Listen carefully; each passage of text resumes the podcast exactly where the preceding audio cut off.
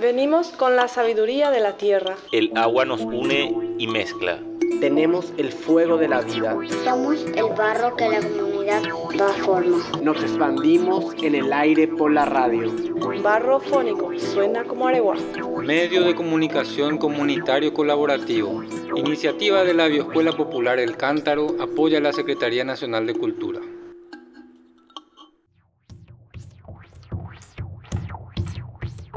Jaupelo mitad, después, ¿cómo están? Lanzamos otro nuevo capítulo de Sonidos del Barro. Soy José Caballero, el conector sonoro, y esta vez estoy acompañado de Raquel Espínola, integrante de la Bioescuela Popular El Cántaro. Vaya para Raquel. Tranquilo, pa.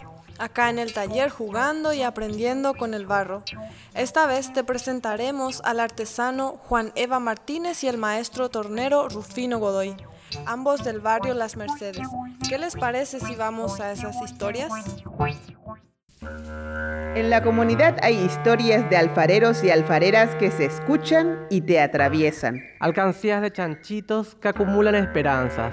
Visitas de colibríes que susurran recuerdos de antepasados.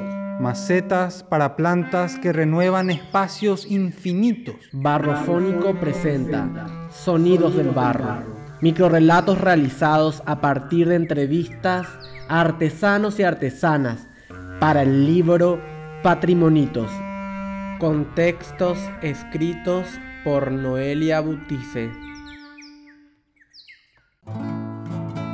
Rufino Godoy se enamoró del barro como cuando era chico.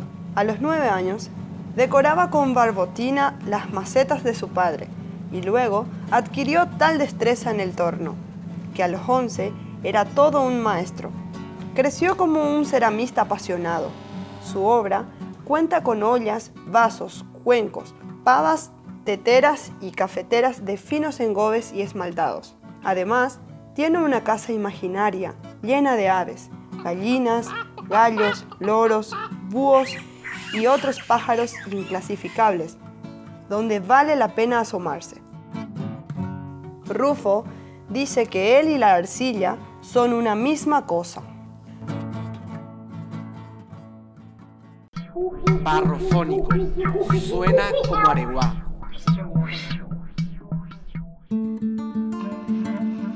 Hay personas que pintan su aldea y convidan a habitar el paisaje con su mirada. Así es Juan Eva, que durante 50 años vivió en su taller y ahora con sus 95 vive en todas partes. ¿Has notado al muñeco con camiseta de fútbol que pisa la pelota con el pie? La coqueta María I, la guinea, el oso, la pera, la frutilla gigante, los toros, los caballos, los burritos, las bailarinas con cántaros, veleros y floreritos y el yacaré. Entonces ya has visto a Juan Eva.